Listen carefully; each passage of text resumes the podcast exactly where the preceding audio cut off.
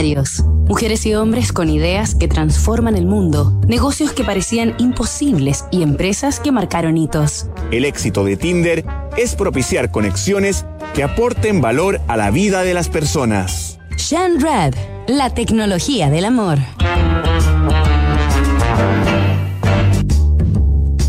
Semana en Visionarios hemos conocido la historia de Tinder, la aplicación líder a nivel mundial para conseguir citas a través de la vida de su creador, el californiano de origen iraní, Shan Rad. Rad lideró a un grupo de amigos a quienes conoció entre la universidad y el trabajo para diseñar y comercializar la app que lanzó en 2012 cuando tenía 26 años. Tinder se hizo popular primero en los campus de las universidades. Rad y compañía intuyeron que si su invento era exitoso en un entorno social tan masivo e intenso como el de los estudiantes, luego no sería tan difícil insertarlo en otros segmentos. En los primeros meses, el 90% de los usuarios eran universitarios y al año y medio de funcionamiento, el 50% ya correspondía a otros grupos demográficos. A diferencia de la mayoría de las redes sociales de alto alcance, Tinder permite la interacción con otros más allá de las listas o comunidades digitales de las personas, ya que la tecnología GPS propicia encuentros entre personas a distancias cercanas.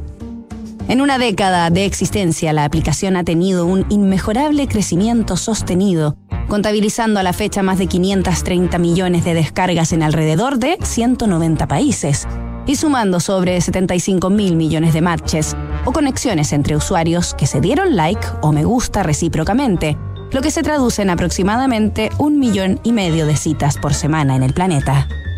Si bien ha habido experiencias negativas, ya que la app promueve encuentros entre extraños, Sean Rad ha defendido la red social que creó, sosteniendo que Tinder es más seguro que el mundo real.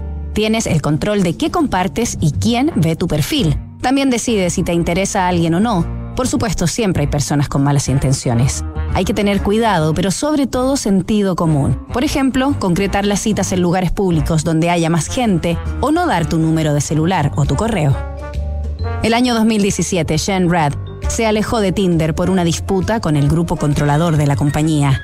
Actualmente, a los 36 años, disfruta su fortuna, ejerce la filantropía y sigue siendo considerado y premiado como uno de los empresarios jóvenes más brillantes del mundo. Nos reencontramos el lunes con más visionarios.